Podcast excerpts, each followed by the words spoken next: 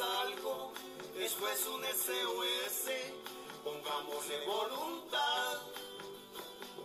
Los químicos son a diario el alimento en la mesa de toda la humanidad.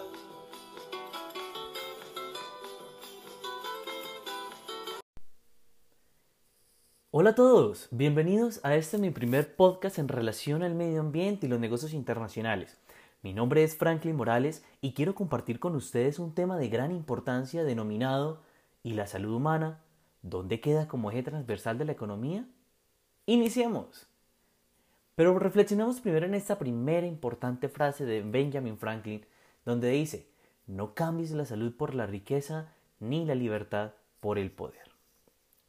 Después de finalizada la Segunda Guerra Mundial, las economías que participaron del comercio exterior y que se denominaron economías abiertas iniciaron la creación del Acuerdo General sobre Aranceles y Comercio, o sus siglas en inglés GATT, el General Agreement on Tariff and Trade, en 1947.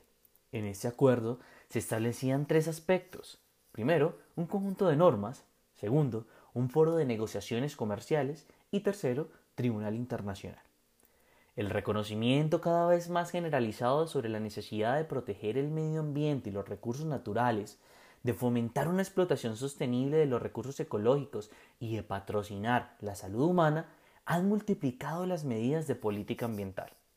Por ende, vemos que en los acuerdos bilaterales, multilaterales y regionales establecen medidas de control y regulación, también llamadas medidas de reglamentación, en pro del medio ambiente, como las siguientes prohibiciones a la importación y exportación de productos nocivos o dañinos para la salud, restricciones a la importación y exportación dictadas para la conservación y el aprovechamiento sostenible de los recursos naturales.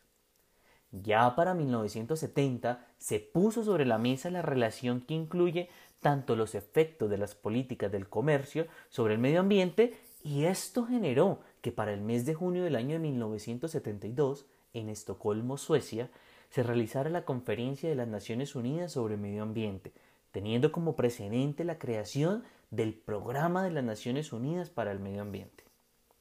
Pero ustedes, compañeros, dirán, ¿para qué realizar un recuento histórico? Pues bien recordemos la frase, aquel que no conoce la historia está condenado a repetirla. Y podría entonces decir que aquel que no conoce la historia puede caer en un fatal error.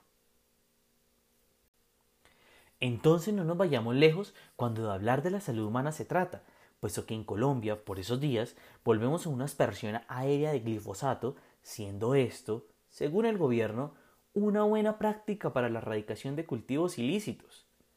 Y es aquí donde quiero citar a la PhD en Ecología y Fisiología Vegetal de la Universidad de los Andes, Adriana Sánchez, cuando indica se ha calculado que las concentraciones de este herbicida asperjado desde el aire son 110% mayores que cuando se usa en el suelo. También se ha demostrado que uno de los compuestos utilizados en la aspersión aérea, el POEA, es hasta 5 veces más tóxico en animales que la sal y se le asocia con daños gastrointestinales.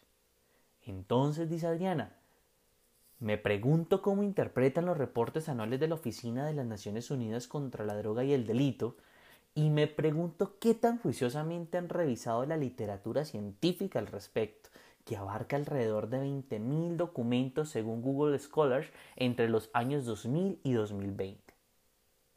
Teniendo en cuenta entonces que diferentes organizaciones a nivel internacional se han puesto la tarea de generar políticas en beneficio del medio ambiente durante los diferentes procesos de negociación internacional, no podemos alejar la relación trascendental del medio ambiente y los negocios internacionales.